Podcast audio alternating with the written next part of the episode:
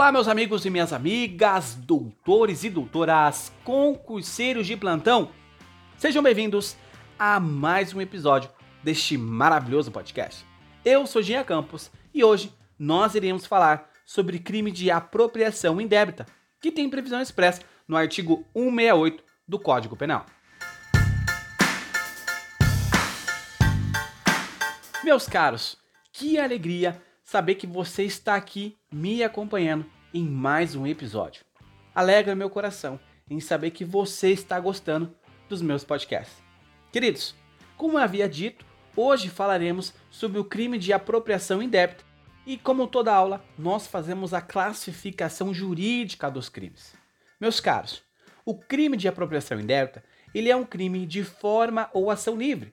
Significa dizer que o sujeito pode utilizar qualquer meio disponível para cometer o crime de apropriação indébita. Outra questão, é um crime comum. Pode ser praticado por qualquer pessoa, não exige uma qualidade específica do agente. Continuando, doutores, este crime também é um crime material. O que significa ser um crime material? Significa dizer que ele vai se consumar o seu resultado naturalístico com o quê?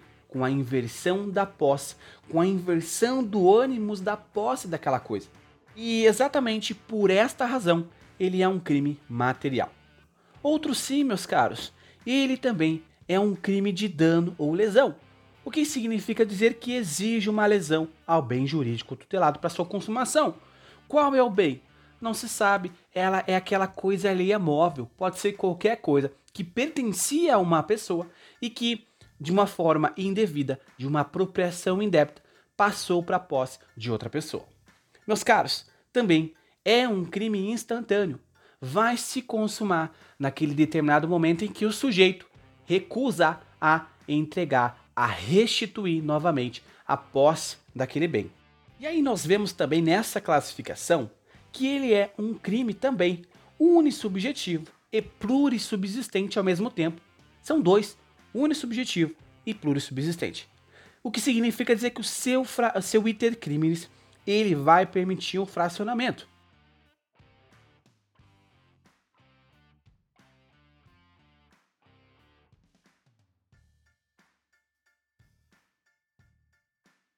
Salvo na modalidade em que foram a negativa da restituição da coisa. Essa vai ser uma ocasião em que se torna unissubsistente. Então, quando é negativa de restituição. E aí, quando nós analisamos é, o que está escrito lá no 168, nós vemos a seguinte redação: apropriar-se de coisa alheia móvel de quem tem posse ou a detenção, reclusão de um ano a quatro anos. Então vocês percebam que o sujeito ele vai acabar se apropriando de uma coisa alheia móvel. Perceba que é uma coisa alheia móvel, é um objeto só que, meus caros, essa apropriação, quando o sujeito ele acaba é, tendo a posse daquele bem, ele tem que ser uma posse mansa e pacífica. Porque se não for uma posse mansa e pacífica, pode ser que nós estejamos diante de um crime de roubo.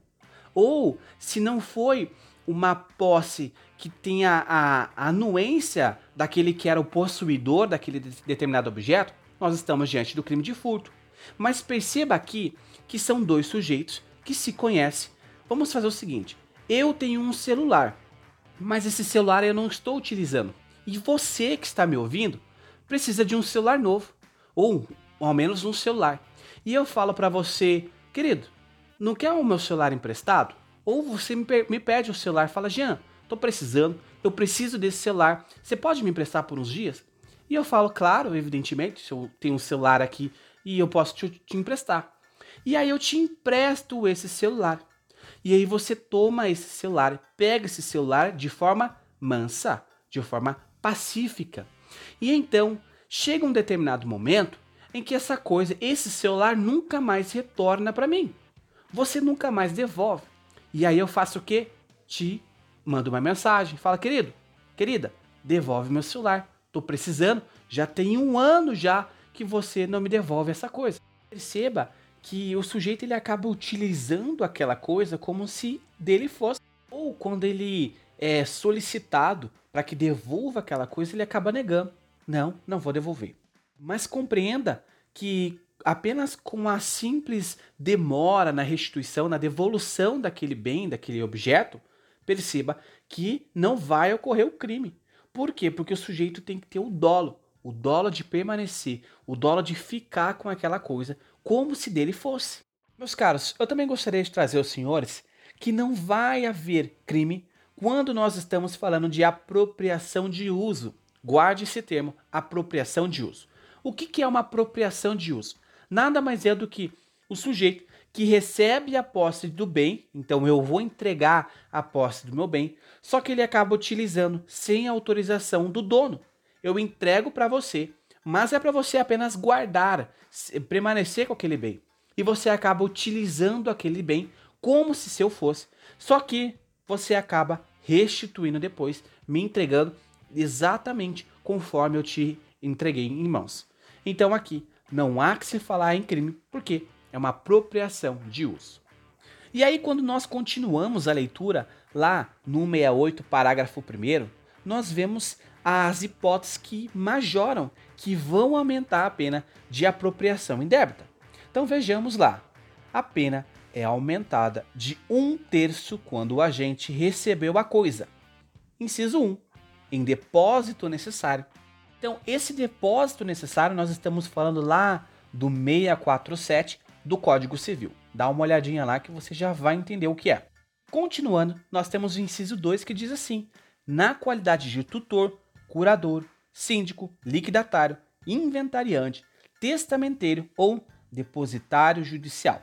Aqui também tem previsão lá no Código Civil, não nos cabe aqui. Continuando no inciso 3, nós vemos que em razão de ofício, emprego ou profissão. Meus caros, então nós vemos aqui que é uma causa de aumento da pena. Só que também, e aqui nós vemos que tem 168A, que é uma apropriação indébita previdenciária. Quando nós estamos falando na apropriação indébita previdenciária, lembre-se, estamos falando sobre o INSS. Se o crime foi cometido contra um ente, que é o INSS, logo a competência para julgar, quem é competente para julgar, não é a justiça comum, não é a justiça estadual, é a justiça federal. Então aqui quem que vai cometer esse crime? É aquele o, o, o empregador que ele recolhe, ele vai recolher dos seus funcionários. O INSS, né, ele vai fazer o desconto da folha de pagamento dos seus funcionários, todavia ele acaba não repassando para o fisco.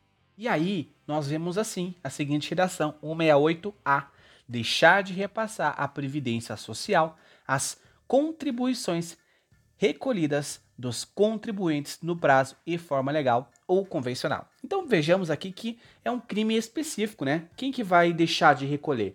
Quem vai deixar de recolher é aquele é, empregador que ele deixa de recolher.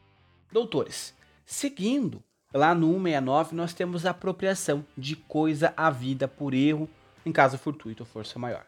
Então veja aqui que o 169 diz assim: apropriar-se alguém de coisa alheia vinda ao seu poder por erro, caso fortuito ou força maior. A detenção, aqui é detenção de um mês a um ano. Concurseiros, percebam que aqui é, o sujeito ele vai acabar se apropriando por erro. Então, mediante erro, ele acaba se apropriando, ele acaba, acaba pegando para si aquele determinado bem, aquele determinado objeto ou também por força da natureza ou caso fortuito. Então aconteceu alguma coisa por força da natureza, teve uma forte chuva ou teve uma inundação e ele acabou recebendo aquela chuva, aquela enchente acabou trazendo aquele objeto para casa do sujeito ou para perto do sujeito e ele acaba pegando aquela coisa. Percebam também que é, incorre também aqueles que acabam se apropriando de tesouro Veja lá: quem achar tesouro em prédio alheio ou se apropria no todo ou em parte da cota a que tem direito o proprietário do prédio. Compreenda que quando ele está falando de prédio, não quer dizer o prédio, aquela coisa que nós conhecemos como um edifício, mas prédio na, na área do direito refere-se ao local, ao espaço, ao terreno. Então, o sujeito que acaba achando é, esse ouro lá e acaba se apropriando, pegando para si, ele comete um crime. E aí, doutores, nós vemos que no inciso segundo nos traz assim: apropriação de coisa achada. Sabe aquela famosa frase: achado não é roubado, quem perdeu é relaxado? Então, aqui no direito penal, essa frase não cola, porque o achado evidentemente não é roubado. Nós que estamos na área do direito penal, nós sabemos que o roubo ele tem que ter uma grave ameaça, evidentemente. Só que o sujeito que ele pega aquele bem para ele, ele acaba cometendo um crime, um crime de apropriação de coisa achada. E olha só o que diz o inciso segundo. Quem acha coisa alheia perdida e dela se apropria, total ou parcialmente, deixando de restituí-la ao dono ou legítimo possuidor de, ou de entregá-la à autoridade competente dentro do prazo de 15 dias.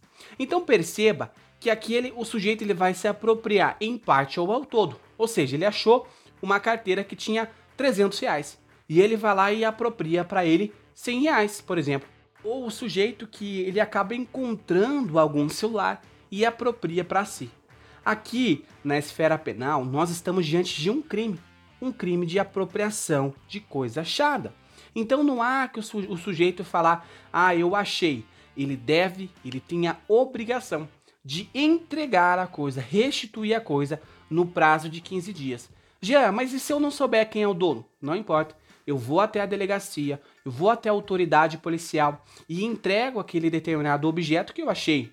Ou eu vou até o correio e entrego ao correio aquele determinado documento qual eu achei. E aí, meus caros, para finalizarmos a nossa aula, nós temos o artigo 170 que diz assim: nos crimes previstos nesse capítulo, aplique-se o disposto no artigo 155, parágrafo 2. Aqui, nós estamos diante de uma possível minorante.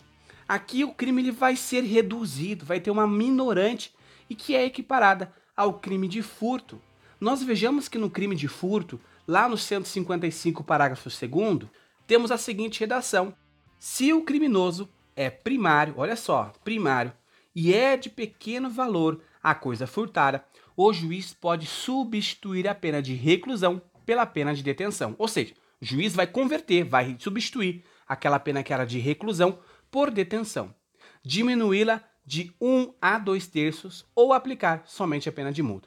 Então vejamos aqui que pode ser aplicada a minorante do 155, parágrafo 2. Meus caros, então nós terminamos aqui o nosso episódio de hoje. Agradeço a você que me acompanhou até aqui. Não se esqueça de clicar no botão seguir. Se você me acompanha pelo iTunes, clique no botão assinar e também compartilhe esse podcast com seus amigos. E além disso, meus caros, não se esqueça de me marcar lá nas suas redes sociais janeduardo.campos ou direito penal do. Mais uma vez, muito obrigado. Te vejo nos próximos episódios. Até mais.